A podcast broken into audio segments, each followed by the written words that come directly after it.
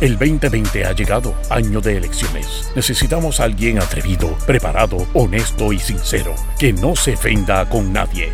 Ahora con ustedes, el segmento caliente, donde se combate la mentira con la verdad.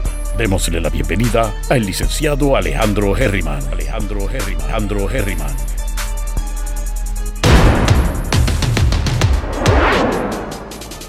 Wanda, Pierluisi y Ricky son lo mismo, corruptos y el pueblo no aguanta cuatro años más de este desastre. Tenemos que tener una guerra contra la corrupción enorme. El dinero, ya sea federal o ya sea privado, el dinero es cobarde en el sentido de que el dinero no va a llegar a ningún sitio donde piensen que se lo van a robar. En la versión de Ricky y en la versión de Wanda, en ambas versiones, la corrupción ha sido rampante, es lo que ha imperado en el país. A eso hay que ponerle un coto. Y tenemos que ser claros y precisos de cómo lo vamos a hacer.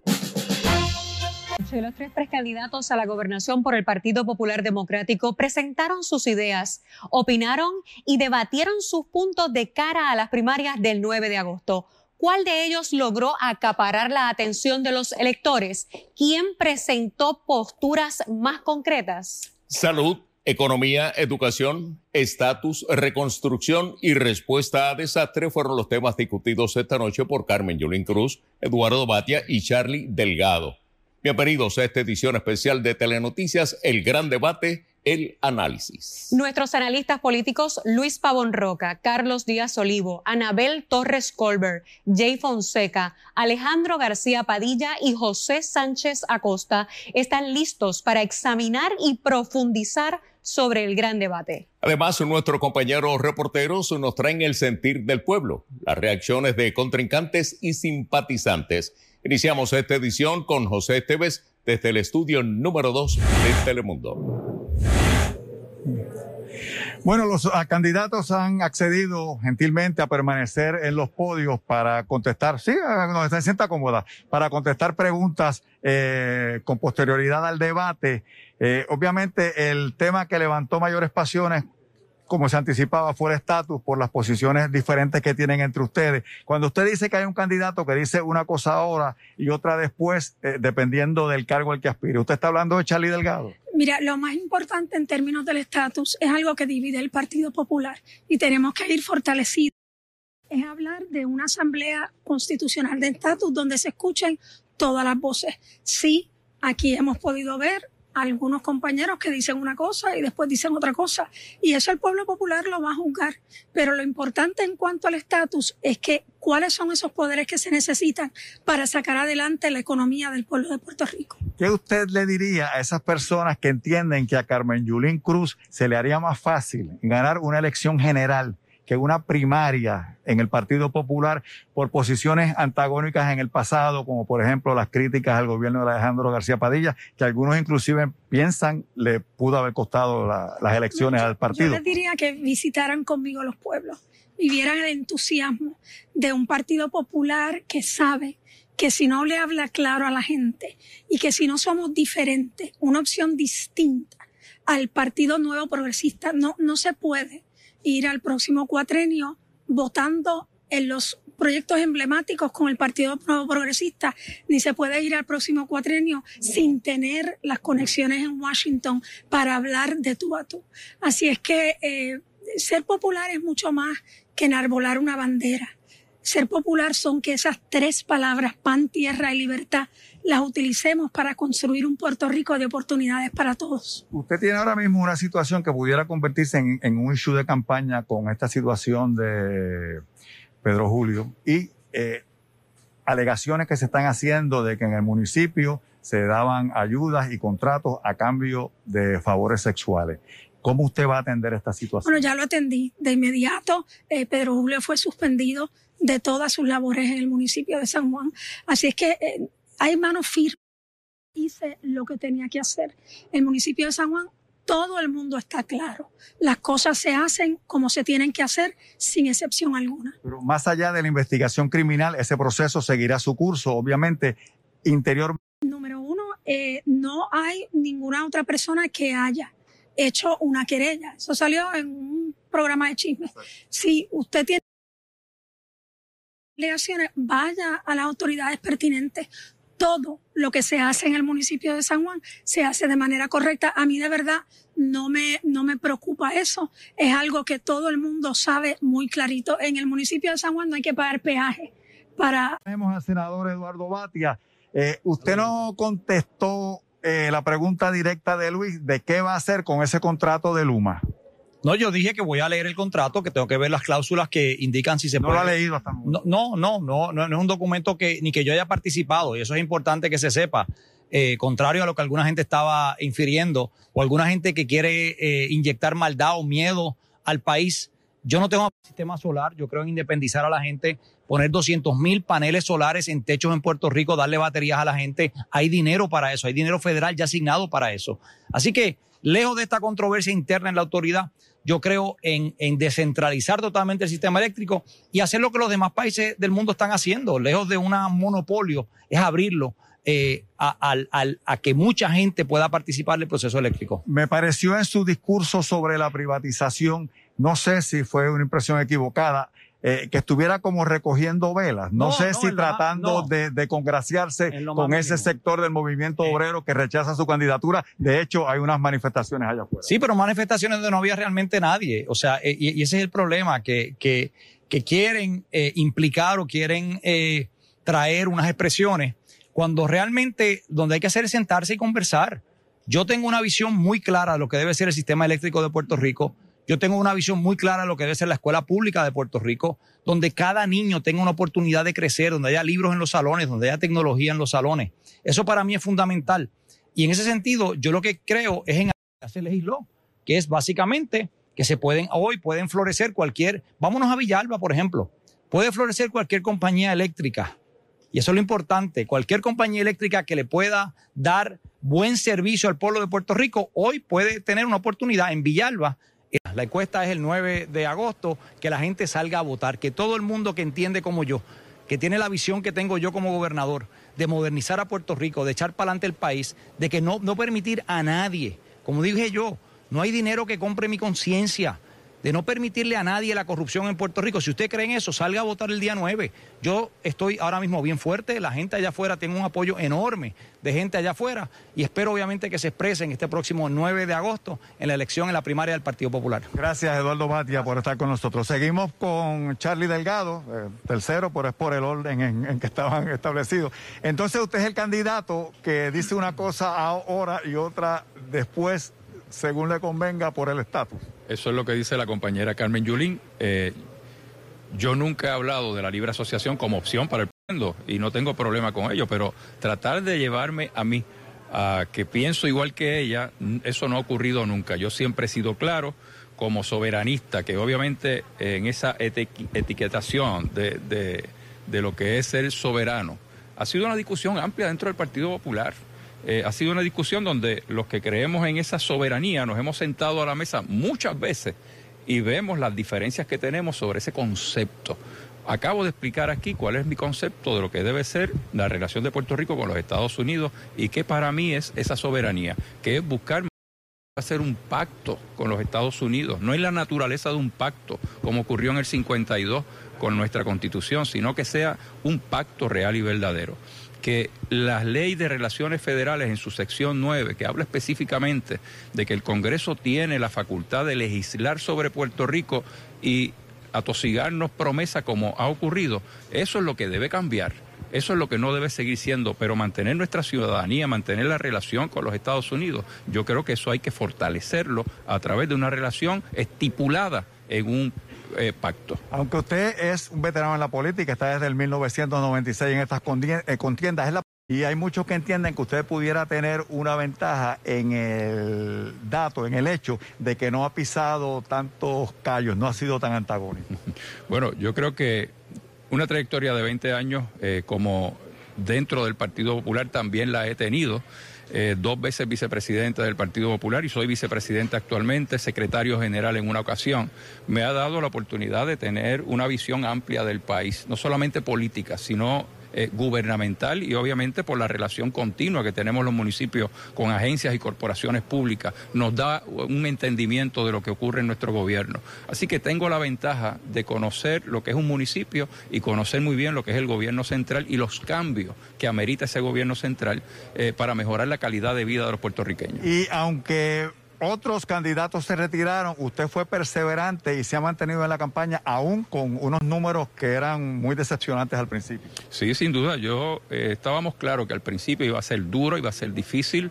Eh, yo estoy hablando de que nosotros en Puerto Rico tenemos que cambiar el perfil del político tradicional, que es lo que hemos tenido aspirando siempre a la gobernación, y que podamos romper con esos paradigmas y podamos tener personas que aunque tenemos una trayectoria política, tenemos también una trayectoria eh, administrativa. Yo creo que el país eso es lo que busca, más que, más que políticos, busca un administrador hacer mejor. Gracias, Charlie Delgado, por estar con nosotros en la noche de hoy.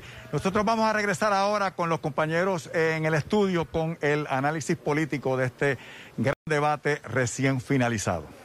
Sí, este primer análisis lo vamos a comenzar con los licenciados Luis Pavón Roca y Carlos Díaz Olivo. Se definió la contienda, hay un claro ganador en este debate, alguien que capitalizó. Yo creo que es último que dices, más que, que quién ganó, quién capitalizó. Yo creo que en términos generales los tres estuvieron bastante aburridos. Pero si uno se pregunta quién pudo atraer un voto que no estaba conmigo o una persona que estaba indecisa, yo tengo que decir que Eduardo Batia y Carmen Yulín lucieron por debajo de la capacidad argumentativa y de exposición que usualmente tienen. Y en ese sentido me parece que el que mejor acabó luciendo sin tener la capacidad que ellos tienen fue Charlie Delgado. Charlie este, no estaba a la defensiva, no tenía por qué decir eh, que era popular, eh, que no era independentista, eh, no estaba como Eduardo tratando de congraciarse con los empleados públicos y tratando de explicar lo de la Autoridad de Energía Eléctrica y habló como una persona común y corriente, con una sencillez, con un candor que me parece que conectaba y precisamente tal vez por no ser tan conocido, sorprendió. Lucía sincero, lucía una persona simpática, así que si yo fuese a decir quién capitalizó y para mí lució mejor, Charlie Delgado.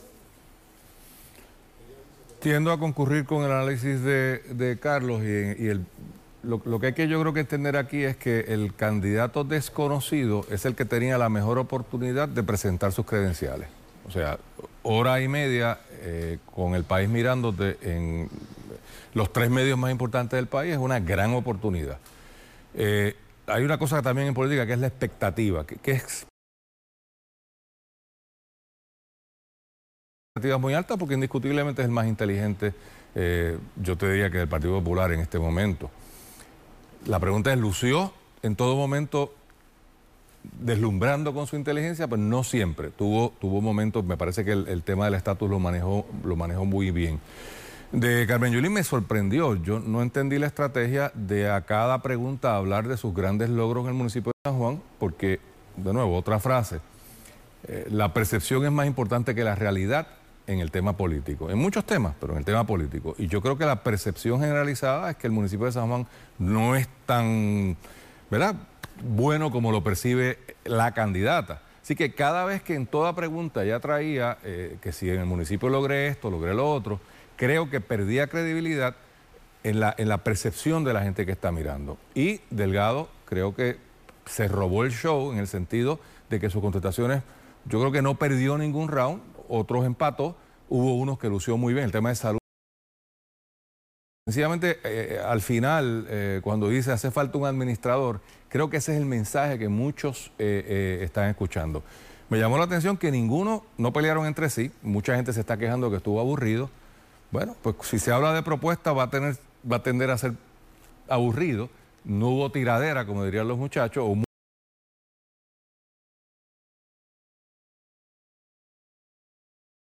si el que estaba buscando sangre tipo lucha libre no, no, no hubo eso. Eh, hubo espacio para que las propuestas más o menos las desarrollaran. Así que eh, yo creo que eh, Charlie salió mejor que, que los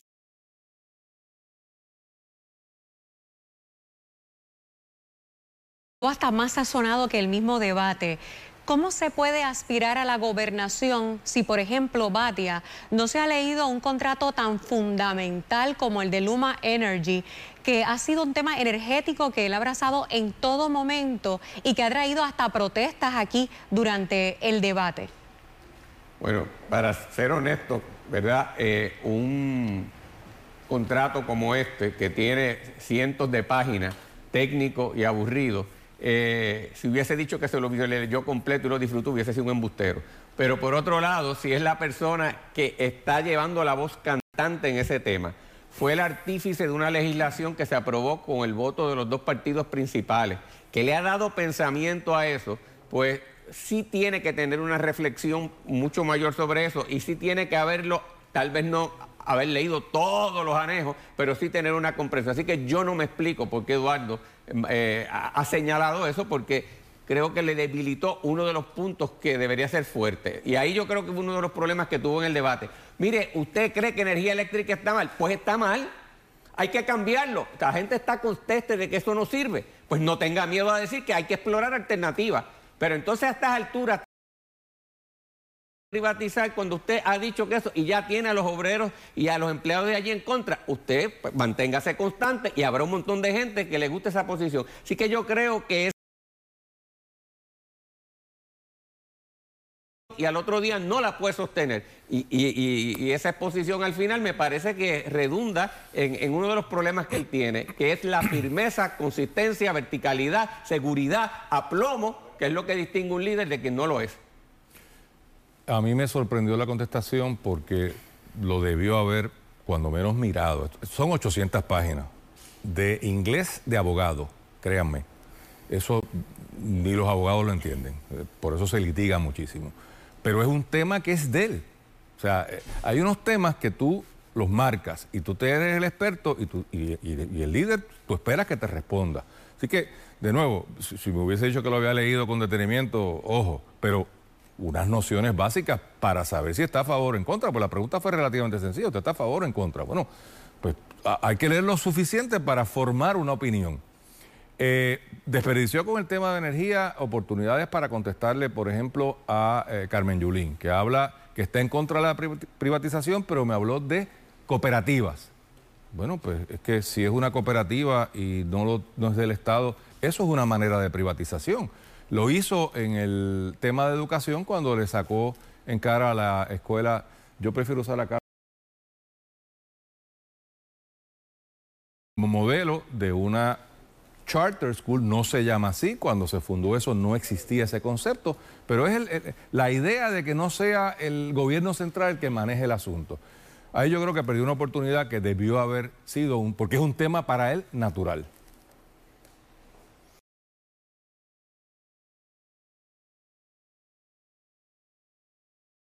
Pierluisi, quien también estará enfrentando primarias en su partido, sintonizó desde su hogar el gran debate del PPD. Maribel Meléndez Fontán nos informa en directo. Adelante, Maribel. El precandidato a la gobernación por el PNP, Pedro Pierluisi, estuvo bien atento al debate. Estuvimos junto a él escuchando cada una de las preguntas y las respuestas candidatura a la gobernación por el Partido Popular Democrático y con él conversamos a esta hora. Gracias por acompañarnos, licenciado. Eh, la pregunta obligada es, ¿quién usted entiende capitalizó en este debate? Porque es bien importante para un opositor estar pendiente de quién pudiera ser su principal contendor en el futuro. En realidad yo vi fallos en los tres, yo vi un pobre desempeño en los tres candidatos, vi que están divididos en el asunto del estatus. Por un lado tenemos a Carmen Yulín defendiendo eh, la soberanía abiertamente lo que quiere es que Puerto Rico sea una república sin fondos federales.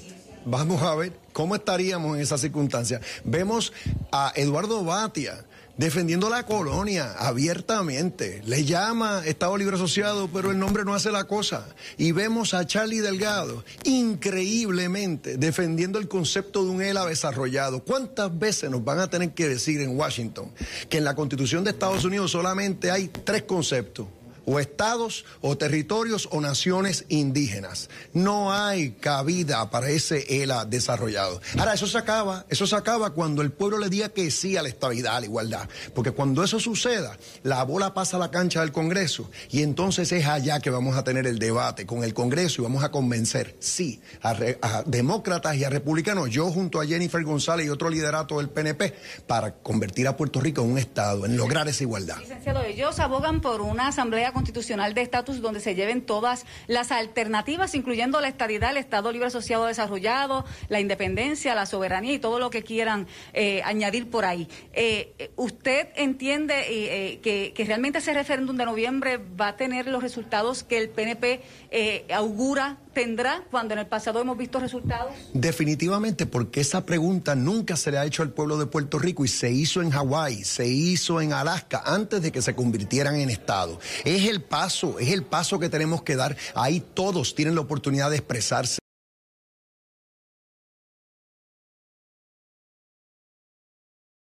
Eso es lo que quiere la Yulín, como lo dijo bien claro ahí. Así que tengan cuidado con eso, porque entonces acabamos, a, a, acabamos en las peores condiciones que podemos estar. Eh, en cuanto a Yulín, precisamente, ella, eh, ella en todo momento mencionaba el municipio de San Juan. ¿Usted considera que eh, el municipio de San Juan es su mejor carta de presentación en este debate y ante el pueblo? Sí, por eso es que dije que hubo fallos en los tres, porque Yulín se veía a la defensiva, porque no tiene una buena carta de presentación. Es terrible el estado en que está San Juan. Entonces se pone a hablar del el sistema de educación de San Juan. Ahí lo que hay son dos escuelas.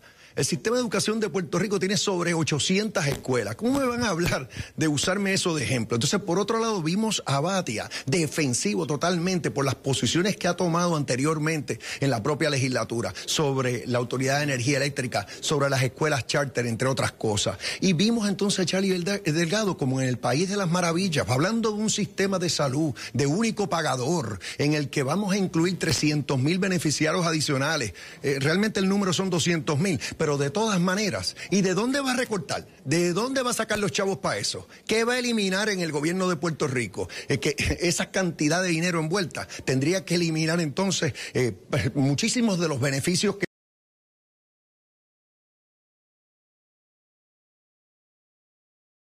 hacemos en, por decir, el departamento de la familia, el departamento, entre otros departamentos. O sea que eh, realmente yo los vi, yo vi un, debate en el que ninguno de los tres destacó y lo que vi fueron grandes debilidades, división dentro del Partido Popular, cuando acá en el PNP estamos todos unidos en, esa meta que tenemos, que es la igualdad. Licenciado, necesitaríamos más tiempo para hablar de cada uno de los temas, pero la pregunta obligada es, eh, ¿cuándo van a debatir usted y Wanda Vázquez? Porque la invitación de Telemundo está extendida ¿Ha habido respuesta de parte de la campaña de Wanda Vázquez? Es que eso ya se ha contestado. Eh, la campaña de Wanda Vázquez en mil ocasiones ha dicho que no. Yo estoy listo para debatir con cualquiera, incluyendo cualquiera de los tres candidatos del Partido Popular, en donde sea, cuando sea. Gracias, Pierre Luisi, por estar con nosotros. Amigos, estamos en directo desde las oficinas administrativas del Comité de Campaña de Pedro Pilices. Regresamos al estudio, les informó Maribel Meléndez Fontán. Gracias, Maribel. Y cabe señalar que se invitó a la gobernadora Wanda Vázquez, pero declinó. Por su parte, la comisión de sus redes sociales con frases como esta. Vamos a ver, los candidatos del Partido Popular Democrático hablan de lo que quieren hacer y cómo dispondrían del dinero. Lo que no dicen es que todas esas propuestas se pagan con fondos federales. Quieren el dinero federal, pero no la igualdad. En noviembre vota sí. Sencillo. Si no pudo con San Juan, no puede con Puerto Rico. Todos fueron citas. Amigos, una familia militante del Partido Popular esperaba el debate de esta noche para decidir su voto en las primarias del 9 de agosto. Está con ellos y nos tiene detalles. Nuria, ¿hacia dónde se inclinó esta familia eh, sobre lo que estaban bueno, luego indecisos? de este debate y el análisis, es importante escuchar qué tienen que decir los votantes. Vamos a escuchar de inmediato a Edgar y a su esposa Linet, quienes tienen los detalles de, en efecto, ¿Cómo vieron ustedes este debate? Sabemos lo que usted pensaba, pero ¿qué nos puede decir al respecto? Yo realmente creo que Charlie se, de, se, defendió bien y creo que es el único que habló de cómo poder sacar a Puerto Rico del hoyo que está. El gran perdedor que yo soy, era parte de él, soy jubilado, le cree a, Ba- a Batia, porque él cree totalmente en independencia. Él va a tener un par de personas en contra, tiene energía eléctrica en contra, tiene acueducto en contra, tiene los maestros en contra y los empleados públicos de ley, la ley 3 de él, que fue obra de él. ¿Entiende usted que entonces Charlie logró lo que usted esperaba en él? ¿Entiende que se lució como un debatiendo o le faltó un poco? Bueno, mi, el, mi gallo no, no es muy este, de palabras bonitas, pero este país está cansado de que venga una a, engañ- a engañar a los empleados públicos y a- al pueblo de Puerto Rico. Batia habla muy bien y muy bonito, pero nadie le cree ya. Todo el mundo sabe quién es Batia. Él tiene un historial detrás de él que cree en la privatización y es un antiobrero. Linet, usted que ya hemos eh, dicho inicialmente que usted no estaba seguro y de hemos hablado de, de- parece que usted estaba inclinada a ser un candidato. ¿Ya tomó una decisión? Sí, ya es una decisión un poquito difícil, ¿verdad? Porque yo entiendo que los dos son muy buenos, ¿A quién se refiere? ¿A quiénes dos? a Carmen Yulín y a Charlie Delgado. Eh, y pues ya tomé mi decisión. ¿Quiere, ¿Quiere compartir esa decisión? Sí, ¿Puede decirnos quién? con Charlie Delgado, 2020 y sin miedo. Nos vamos con Charlie. El tema del estatus. eh, veía en las redes sociales que hay mucha gente que se queja de que es un tema que no se abordó profundamente. Quizás muchos temas no, no lograron, ¿verdad?, abordarse profundamente, pero se tocó someramente el estatus. De verdad. ¿Le importa ese tema a usted? De verdad que el estatus es secundario para mí. Y para el Partido Popular, muchos de los populares que están en la calle, lo- nosotros lo que, porque aquí entra dinero de más. Pasa que está mal usado, se lo roban la mitad. Y no, hay dinero, hay, lo que pasa es que hay que buscar gente que metan mano y, y echen el país para adelante, y ese es Charlie. Ese es el único que yo creo que puede sacar a, a, a Puerto Rico de donde está. Bueno, por lo menos aquí en esta residencia ya está muy clara la decisión en torno a quién votarán, por quién votarán estas personas, esta familia, el próximo eh, 9 de agosto y va a ser por Charlie Delgado. Regresamos ahora al estudio. Gracias, Noria. Y ya regresamos con más análisis del primer debate entre los aspirantes a la gobernación por el Partido Popular Democrático. Y continuamos con este análisis del gran debate donde un grupo de populares se reunió en un restaurante de Santurce para ver el desempeño de los tres aspirantes a la gobernación. El compañero Walter Sotolón estuvo con ellos. Adelante, Walter. Bueno, aquí en este restaurante del área de Santurce se reunió un grupo de populares.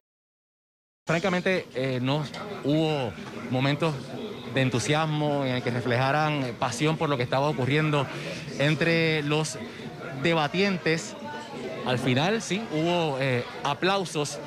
Vamos a conversar con la candidata a la alcaldía de San Juan, Rosana López, que se encuentra con nosotros. Usted no ha querido expresar su endoso a ninguno de los tres, pero ¿quién usted cree que ganó, que lució mejor o sencillamente todo se quedó igual en términos de las oportunidades de cada uno?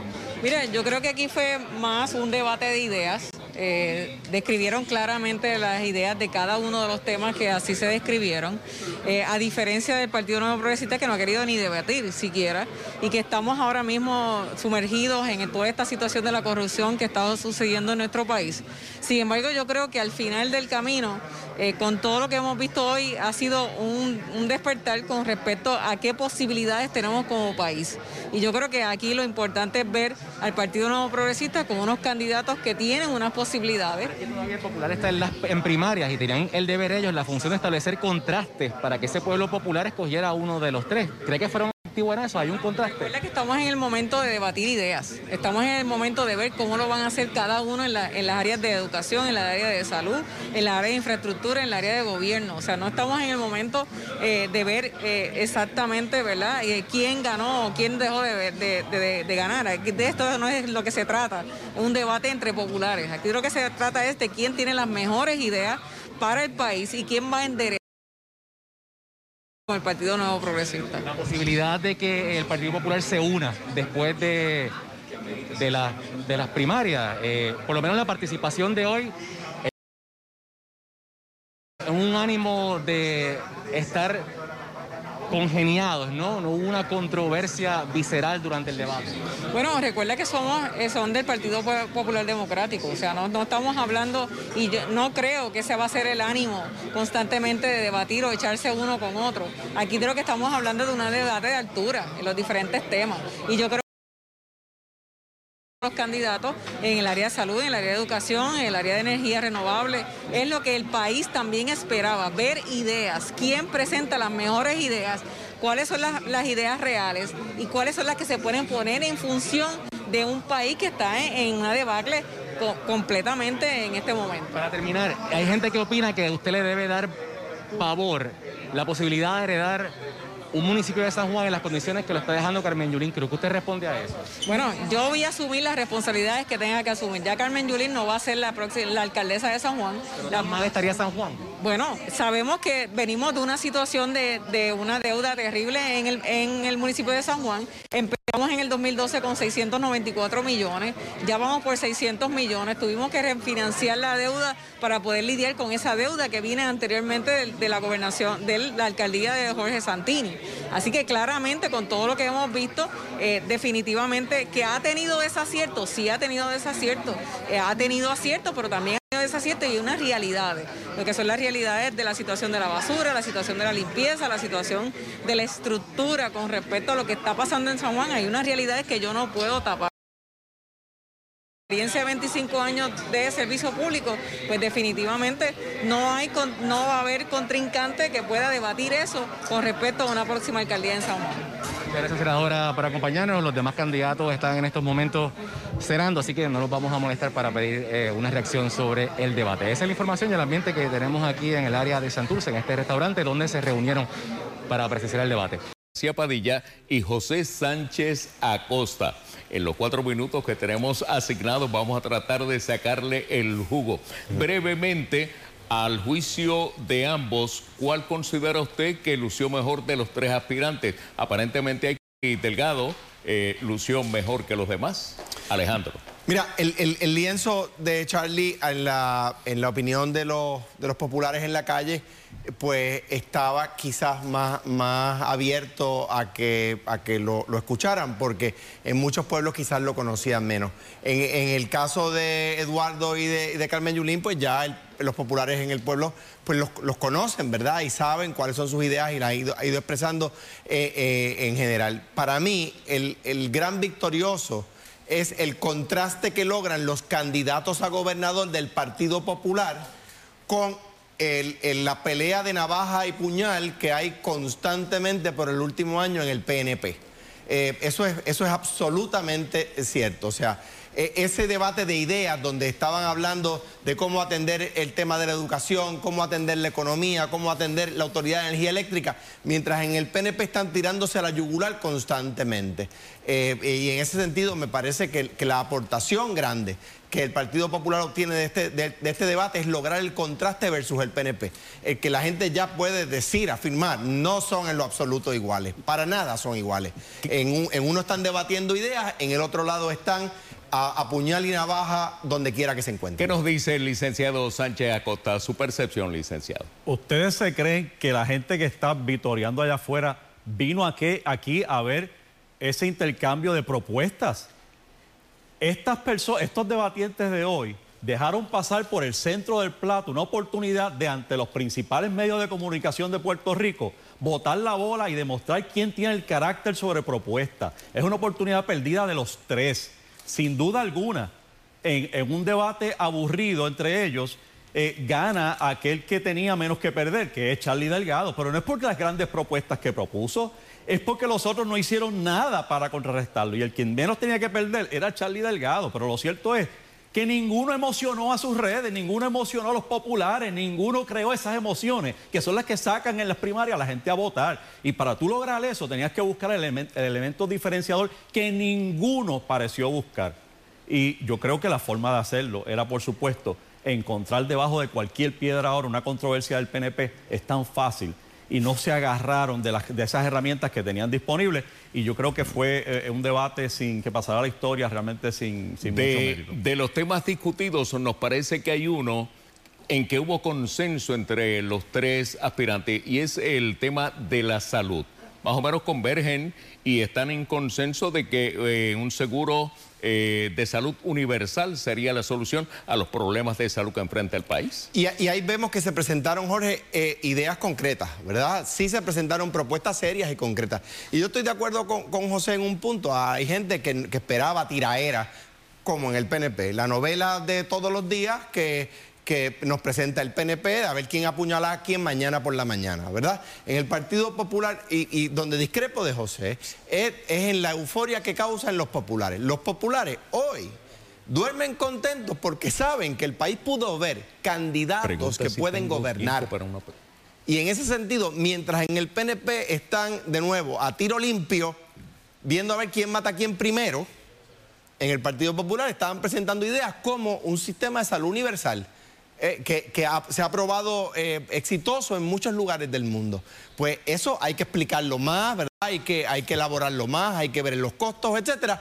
Pero eh, para el tiempo que permite el debate, presentaron ideas contundentes. Y por eso los populares hoy celebran. Celebran el contraste versus lo que ha estado pasando en el país, cortesía del gobierno del PNP. Y como dice José, no hay que tirar piedras para encontrar una controversia en el PNP. Tienen las controversias a flor de piel. Sánchez Acosta, Pierre Luis, y en la entrevista que le hizo la compañera eh, Maribel, eh, planteó que son eh, sueños el seguro universal de salud. ¿Qué usted piensa? Eso está como la propuesta de presupuesto base cero que todos los candidatos iban a implantar cuando, cuando ganaran las elecciones.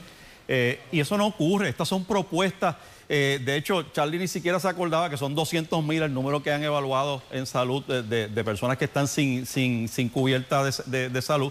Eh, eh, lo cierto es que, que, sigue ese número corriendo de elección en elección. Sabemos que hay 200 mil personas que están descubiertas, pero no ocurre nada, como tampoco va a ocurrir nada con el presupuesto base cero y otro tipo de propuestas. Por eso usted evalúe carácter sobre propuesta para saber qué candidato es el que se va a resistir a las llamadas estas de legisladores para, ayudar y, discriminar con los suministros. Es, ese es el carácter, eso es lo que está buscando el pueblo puertorriqueño como una alternativa a los que están ahora.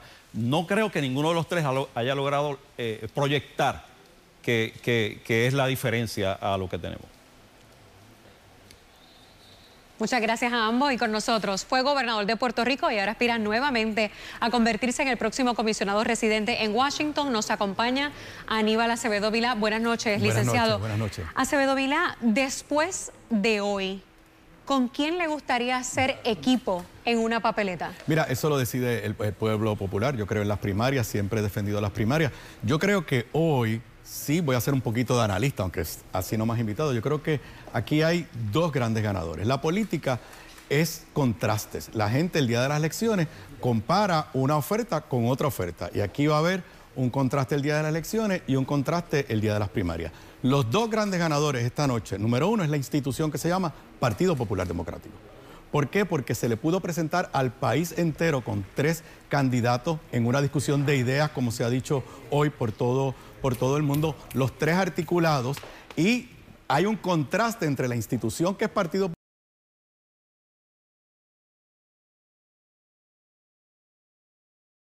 son los populares, porque hoy vieron tres opciones articuladas las tres con sus momentos positivo con sus momentos que se puede argumentar, pero las tres articuladas y eso es una ganancia para los populares que ahora obviamente tienen que evaluar y lo importante es salir a votar el 9, el 9 de agosto. Con su experiencia debatiendo, ¿alguno de ellos le pidió consejo para presentarse hoy ante este debate? Mira, como yo tomé la determinación de mantenerme neutral y es cierto, en términos de la contienda, no. Eh, en unos, yo, para que sepa, yo tengo mi podcast todos los días por la mañana en mi página de Facebook y los tres van a estar mañana en mi podcast. Pero Carmen, Sotoleón, que mantenía mucha conversación con usted. Con los tres, me, eh, particularmente con, los tres me, he texteado. Sobre el debate no, no tuve ninguna, ninguna comunicación porque de verdad, de verdad yo creo que mi rol en este momento es facilitar que los populares salgan a votar, invitar a los populares que salgan a votar. Yo no creo que el rol de nosotros los líderes es decirle a cada popular por quién votar. Por eso es que vuelvo y te repito, uno de los grandes ganadores hoy es el popular. El popular, no solamente el del corazón del rollo, Yo creo, yo defino popular inclusive como aquel que estuvo disgustado, aquel que ahora está pensando a lo mejor si puede votar por uno de los candidatos del Partido Popular, pues que salgan a votar en la primaria del 9 de agosto. Es quien está capacitado para ser gobernador, con las ideas, con la capacidad de ejecutar. Y obviamente, ¿quién puede ganarle al PNP? Ahora, la institución Partido Popular hoy queda fortalecido comparado con la institución que se llama Partido Nuevo Progresista. O sea, los titulares de la última semana son todos el lodazal dentro del PNP. Mañana el titular va a ser este debate de ideas dentro del Partido Popular. Ellos estuvieron hablando de Pierluisi, Vázquez, Rosselló. De hecho, Carmen Yulín Cruz arrancó el debate diciendo que Pierluisi, Rosselló y Wanda Vázquez son lo mismo, corruptos. Ese tema va a dominar en un debate cuando sean las elecciones generales. ¿Usted está consciente de lo difícil que le pone ese tema al candidato oficial del Partido Popular Democrático? Porque aunque usted no fue no culpable, lo cierto es que usted fue acusado.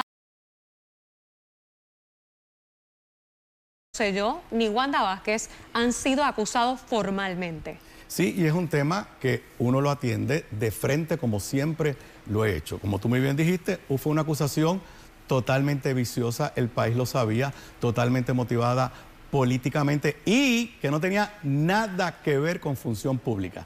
Ni un solo contrato otorgado impropiamente, nada, nada que ver con función pública. El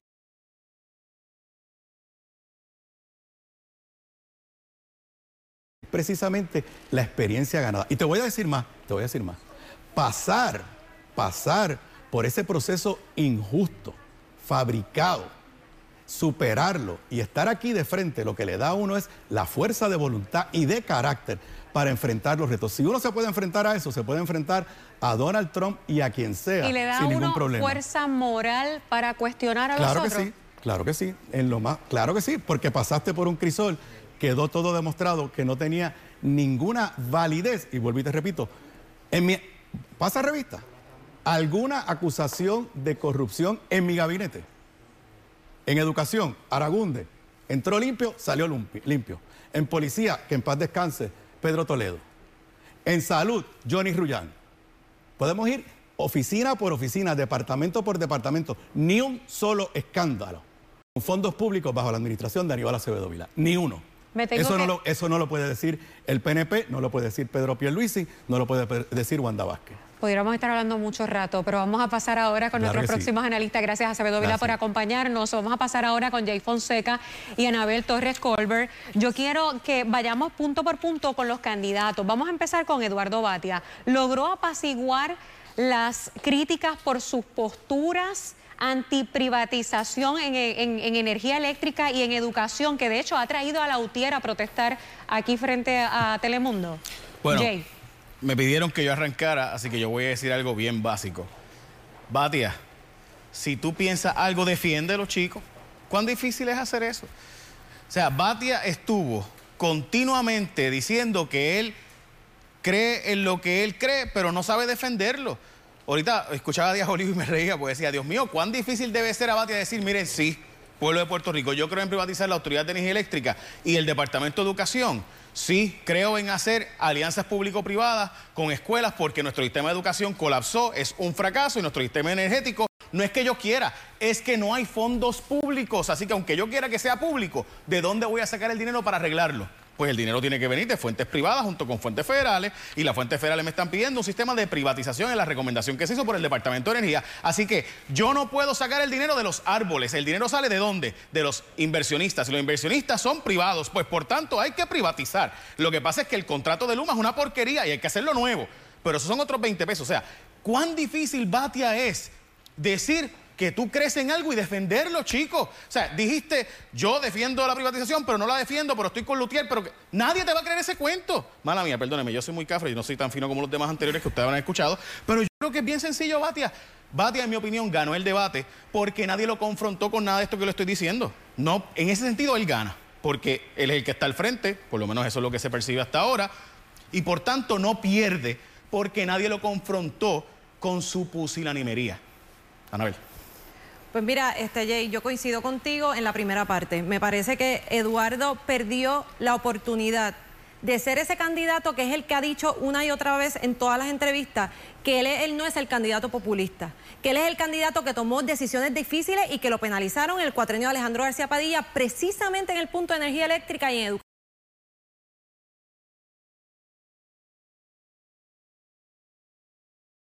Él sí está a de cierta, quizás no lo haya propuesto pero sí de cierta privatización en lo que tiene que ver con energía eléctrica y con educación, porque simplemente es obvio que no funciona ninguna de las dos este, agencias.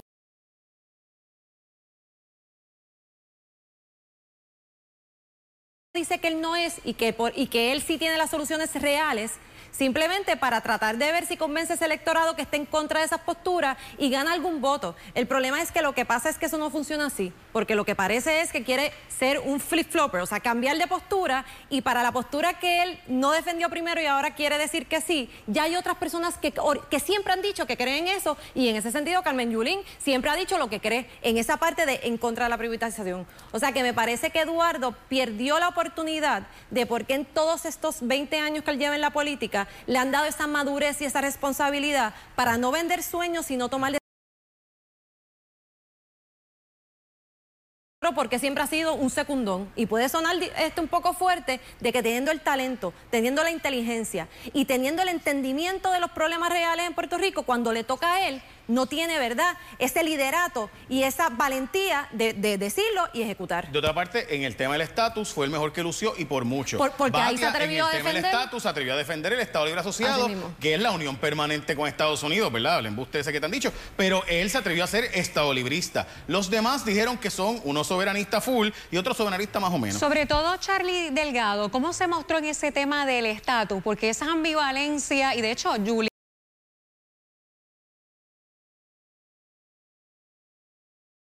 Y, me parece que Charlie Delgado tiene que ensayar una mejor respuesta si pretende ganarle al PNP, porque en este tema lo van a masacrar. Un hombre que ha sido toda su vida soberanista, de repente, no, no, yo, yo no soy tan soberanista, yo soy medio soberanista, pero un poquito, pero, pero no, no tanto. Bueno, sí, ciertamente ese, ese, es el tema donde precisamente en este caso Charlie Delgado el que se le ha acusado de cambiar de posición. Y creo que lo trató de arreglar. Y si eso es lo que significa ser soberanista, pues que él lo es. Tratando un poco de jugar, creo yo que era su estrategia, que, que, se vio que la tenía ensayada, sabiendo que era una de sus debilidades. Y coincido, me parece que como mismo dije de Eduardo Batia que no aprovechó la oportunidad en los demás temas, en este sí se atrevió a hacer lo que es, que es el Estado librista, que es ese candidato de centro derecha que también tenía que jugarla porque los demás están más en el otro lado y ese elector de Centro Popular que cree en la unión permanente, pues puede verlo como la única opción. Brevemente, ¿de verdad Carmen Yulín Cruz pudo presentar a San Juan como su carta de presentación durante el debate? Yo, yo en esta, yo soy de San Lorenzo. Yo vivo en San Juan, pero, pero soy de San Lorenzo. Como Anabel es de San Juan, yo pienso que Anabel debe contestar esta pregunta porque al parecer Yulín no vive en San Juan, vive en Disney que ella le ha puesto la carretera San Juan. Porque francamente, gente, cuando yo escuchaba a ella decir, no, pues es que el sistema de salud de San Juan, eso está, mire, por el libro. Cuando no tiene ni un aire acondicionado hace tres años para un CDT y por eso tuvieron que cerrarlo hace dos semanas. Cuando tuvieron que cerrar un dispensario. O sea, yo, yo de verdad, e-, ella dice, no, las escuelas en San Juan, esto está brutal.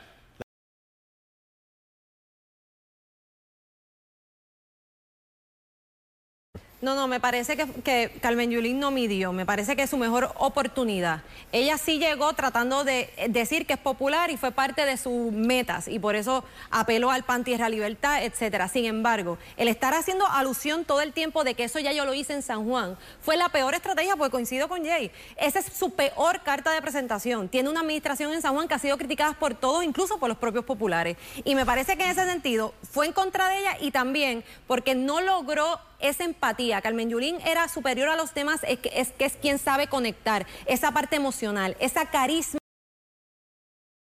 Yo no vi esa parte de Carmen Yulín el día de hoy, sino tratando de defender una obra que con nada más salir a la calle, pues no la puede sustentar. Y sé que nos tenemos que ir, pero es bien sencillo, gente. Carmen Yulín no tiene la culpa.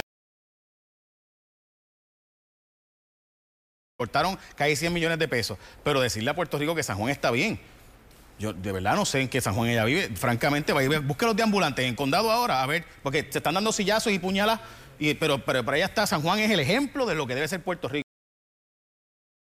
Suerte en las elecciones. Abel también.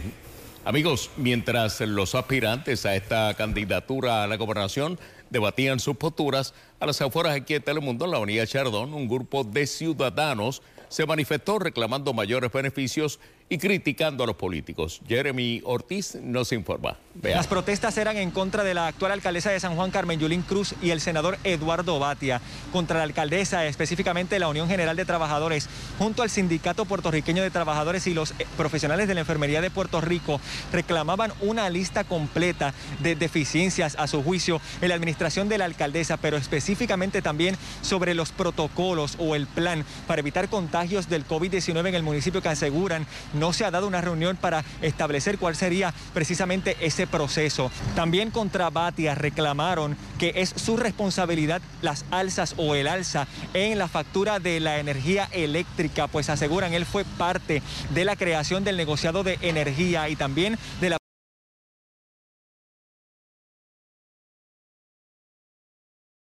Telemundo en la avenida Chardón, que ya regresa a la normalidad, pero fue justo aquí donde se dieron los reclamos. Bueno, el reclamo de los enfermeros del municipio es que ella no ha pagado el bono, no ha pagado el enfermito, que es unos incentivos, no ha entregado al día de hoy el incentivo que la gobernadora nos entregó, tanto el sector público como el privado, y no ha hecho nada por los enfermeros del sector público. Que nos sentemos a negociar el nuevo convenio y que cumpla con lo que dejó eh, de pagar del convenio anterior. Entre ellos hay un aumento de salario que quedó en el aire, el pago de, ley, de la ley 56, que es el recobro de la facturación y servicio de planes médicos. Todavía no han entrado en funciones y ya está, y ya está estipulado para diciembre un aumento, un aumento de la luz. Y Eduardo Batia fue la, mente maestra de, ese negociado de energía que es el que, el que, el que aprobó este, ese, ese, ese, proyecto. Los empleados de la Autoridad de Energía Eléctrica no solamente eran de la OTIER, sino de otras organizaciones que les representan en una alianza para simplemente reclamar que Batia no es la persona idónea para gobernar a Puerto Rico. Aseguran también que el contrato de Luma no incluye ni una letra con relación a las aportaciones a las pensiones precisamente de los empleados de la autoridad. Y contra la alcaldesa Carmen Yolín Cruz Soto, los enfermeros aseguraron que su administración ha sido una dictatorial. Para Telenoticias, Jeremy Ortiz. Amigos, y otra reacción al debate fue el de la candidata a la gobernación por el partido Movimiento eh, Victoria Ciudadana. Alexandra Lúgaro dijo y citamos, les tomó más de 80 años tener su primer debate a la gobernación y al final los candidatos del PPD no cumplieron con las expectativas del pueblo. En Victoria Ciudadana hemos testado expertos en cada tema y hemos establecido un proceso participativo para reclutar personas competentes para liderar las agencias de gobierno. Añade, se acabó el tiempo de la pala y los amigos del alma. El cambio va. Y expresiones de los candidatos sobre los temas neurálgicos en sus campañas. San Juan, privatización y conservadurismo fueron algunos de los temas. Vamos a verlo. Yo tomé un gobierno municipal que no funcionaba en las áreas que le resuelven los problemas a diario a la gente.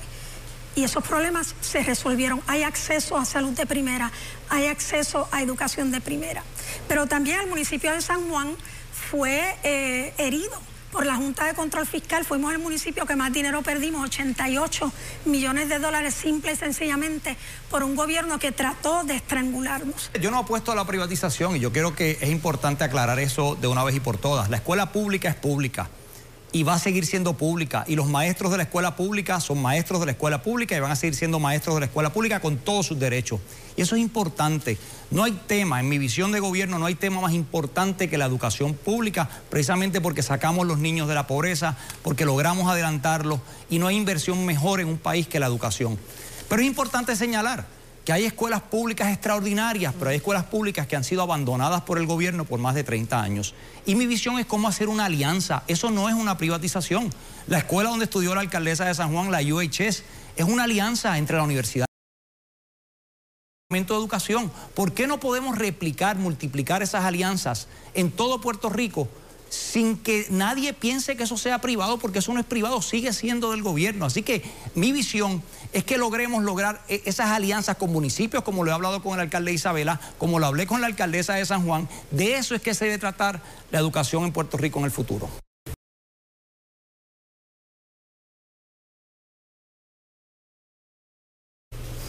creo firmemente, ¿verdad? Como cristiano, en, en la paz, en el amor y creo en la libertad de cada ser humano. Yo no creo en restringir esas libertades y lo digo claro para que quede claro porque obviamente cuando uno contesta este tipo de preguntas en muchas instancias, cualquier palabrita que pueda sonar discordante es suficiente para tomarla y eh, llevar a uno a una esquina de unas posiciones. La dejo clara en el día de hoy. Mi posición es respetar a cada ser humano y obviamente la comunidad LGBT que siempre en mi gobierno tendrá puertas abiertas para buscar más derechos en todo aquello que sea necesario para la mejor convivencia de estas comunidades y de la comunidad en general.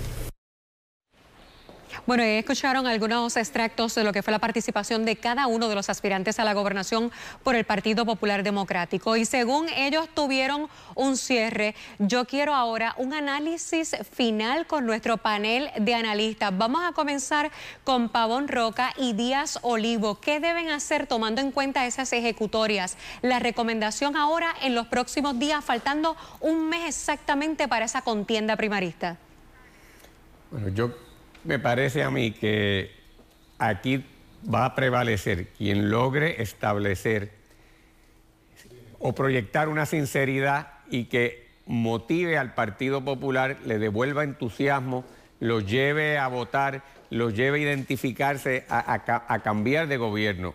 En el debate, desafortunadamente, yo no vi a ninguno de los tres con esa capacidad de ilusionar, con esa capacidad de inspirar al país, con esa capacidad de motivar al cambio, con esa capacidad de decir, este partido es mejor como alternativa que el Partido Popular. Así que yo creo que la labor de aquel o aquella que quiera prevalecer en ese momento eh, en las primarias es eso.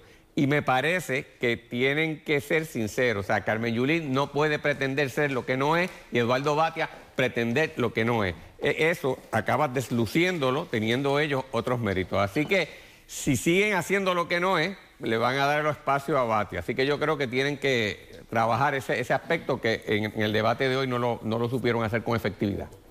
En la hora que he estado aquí me dediqué a escribirle a un montón de gente para ver qué opinaban. ¿Por qué? Porque una de las cosas que tú pretendes como candidato y que este debate debió haber hecho es mover votos. esto es una contienda, por lo tanto, hay que mirar cuánta gente hoy cambió de parecer, se movió de un sitio a otro. Porque si los que llegaron con Batia piensan que Batia ganó y están con Batia, eso es bueno, ¿no? Porque pues, tú afianzaste tu base. Igual con los otros dos candidatos. Mi impresión, obviamente eh, totalmente no científica, es que aquí no hubo grandes cambios. Los que simpatizaban con un candidato están contentos con el desempeño de su candidato, a pesar de que todo el mundo está de acuerdo que fue muy aburrido. No levantaron pasiones. Una cosa que me llamó la atención de los comentarios que he recibido de nuevo de la gente, estaban esperando un ataque más fuerte al PNP. Comenzaron al principio y como que dejaron eh, al PNP fuera. De nuevo, atacar al PNP es un discurso bastante seguro dentro del Partido Popular. Esto es una primaria, esto no es la campaña para noviembre. Por lo tanto, yo creo que en los próximos 30 días tenemos que empezar a ver discursos que los definan para mover gente de un campo a otro y dos, ataque directo al Partido No Progresista, que como dijo Sánchez Acosta ahorita, la, la lista es larga para poder hacer un field day.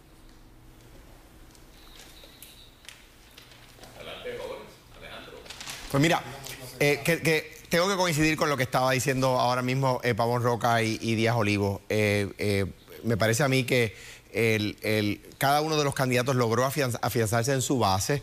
Yo creo que, como decía en mi primera intervención, Charlie Delgado se expuso a aquellos que dentro del Partido Popular lo conocían por su trayectoria, pero no habían podido, no habían tenido la oportunidad de escucharlo, ¿verdad? Y en ese sentido, pues era, era la, buena la oportunidad para él y en ese sentido se aprovechó. Eh, en cuanto al Partido Popular, me parece que sale fortalecido eh, porque le permite al país hacer un contraste versus el PNP. O sea, el tiroteo continuo la pelea entre la Cámara y la gobernadora, Pierluisi y el Senado, eh, todos los soundbites que nos han regalado a los populares, los líderes del PNP para la próxima campaña, versus tres candidatos que se dice que tuvieron un debate que no fue divertido porque no estuvieron tirándose navajazos como nos tiene acostumbrado el PNP en la quizás quinta temporada de esta novela eh, continua que nos tiene desde el verano del 2019. En ese sentido, el Partido Popular sale fortalecido, yo como popular me voy contento. ¿Por qué? Porque hacemos eh, contraste eh, con un partido de ideas versus el desastre que ha demostrado el PNP en estos, últimos años. Yo no creo que haya mucha gente tan contenta como, como Alejandro, dice Ilse, porque ciertamente yo creo que uno debe enfrentar este, este tipo de eventos como una oportunidad para uno colocarse, para uno debatir contra el rival real que es el del PNP. Y yo creo que ninguno logró que el televidente o el que estuviera escuchando pudiera mirarlo y decir cómo se verá este frente a Pierluisi o frente a Wanda. Eso no lo lograron, no trascendieron de su grupo, que son ellos tres. Y entre ellos tres lucieron más o menos iguales. Y si tengo que mirar para atrás y decir quién ganó, digo, fue un empate. Y en un empate, ¿quién gana? El menos conocido. Charlie Delgado gana precisamente porque logra ser ahora Charlie de Puerto Rico y ya no el de Isabela. A pesar de que Isabela es el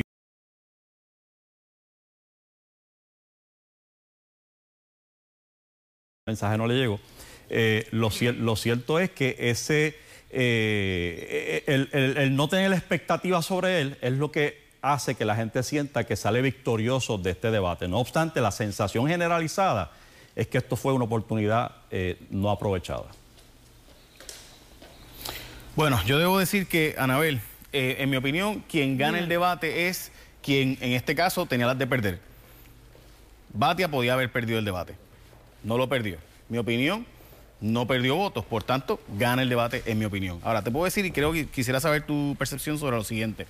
¿Por qué crees que Yulín no fue sobre Batia más, sabiendo que ahí es donde ella puede cazar votos? ¿Por qué Yulín no fue y, le, reclamó directamente, más que en una o dos ocasiones hizo algún comentario sobre la privatización de energía eléctrica, pero, no, va directamente sabiendo que ya está atrás según las encuestas?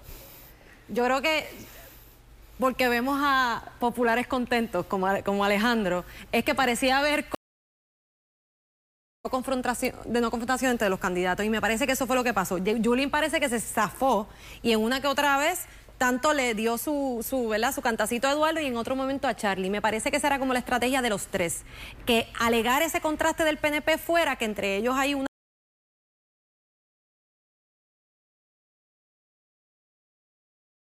simplemente dicha de diferente manera. Y en ese sentido, creo que por eso es que no hubo ese ataque que tú estás diciendo. Sin embargo, yo tengo que ir, y lo tengo que decir con toda honestidad, aún después de este debate tengo que decir que viendo el debate es porque todavía el PNP tiene chance de ganar en noviembre. Aún con un gobernador votado, con todos los problemas que ha tenido la administración, precisamente por esos factores que han dicho los demás compañeros, de que aquí no hubo emoción, aquí no hubo nada muy distinto, fuera de que entre ellos no se estaban cayendo encima, con, que es lo que vemos en el PNP. En ese sentido, me creo que tienen que desesperadamente buscar ¿Qué pueden lograr que realmente busque que más gente salga a votar? Yo creo que los que estaban con Eduardo probablemente se quedan con Eduardo, igual con Carmen Yulín, porque el que le gusta Carmen Yulín pues le va a gustar siempre, igual con Charlie. Charlie, al ser el que menos esperaba a la gente, precisamente por ser el menos conocido, me parece que, que el que le da más beneficio este tipo de ejercicio porque se colocó en una exposición que no tenía antes y porque lució bien lució bien, lució preparado y, y- y en ese sentido se vio sencillo y con look eh, de gobernador. Y me parece que eso lo ayuda. Pero eh, al igual que los demás, aquí no hubo factor de mayor entretenimiento, de mayor conexión y faltó mucho el cómo de cómo vamos a hacer las cosas y en ese sentido es lo que se critica, que el PNP y el Partido Popular son exactamente iguales, que se acomodan en, en- en decir ciertas cosas para ganar una elección y que al final del día no es mucha la diferencia. O sea que por eso es que yo creo que en ese sentido más allá de internamente como, co- los que sacan a votar eh, en las primarias, ya viendo en la elección general, si siguen con el mismo libreto, cualquiera de los tres que gane, el PNP tiene chance de ganar. Y, el- y eso es, uno piensa que es inconcebible con el pésimo cuatrenio que ha tenido el PNP. Pero es por esa falta de motivación, esa falta de ser un líder diferente, porque se- ellos jugaron safe. Nadie quiso provocar ninguna ola ni ser muy distinto. Y en lo- cuando tú ves a todo el mundo igual y no hay punto de diferenciarse, pues el partido PNP es más grande que el Partido Popular y por eso todavía está en carrera. Yo tengo que añadir a, a lo que dice Anabel dos cosas. La primera es que me parece que Charlie Delgado sí tuvo algo bueno y es que se vio presidencial. Y ese que tú mencionas del look, o sea, es una persona que pareciera ser que puede. Se nos ha acabado el tiempo, así que básicamente eh, mañana mi programa de radio y aquí en Telenoticias pues diré un poco más. Ahondaremos. Adelante, compañero. Gracias a nuestros analistas invitados y al público televidente por estar con nosotros. Hasta aquí esta edición especial de Telenoticias. Agradecemos a todos su sintonía. Que tengan muy buenas noches. Descansen.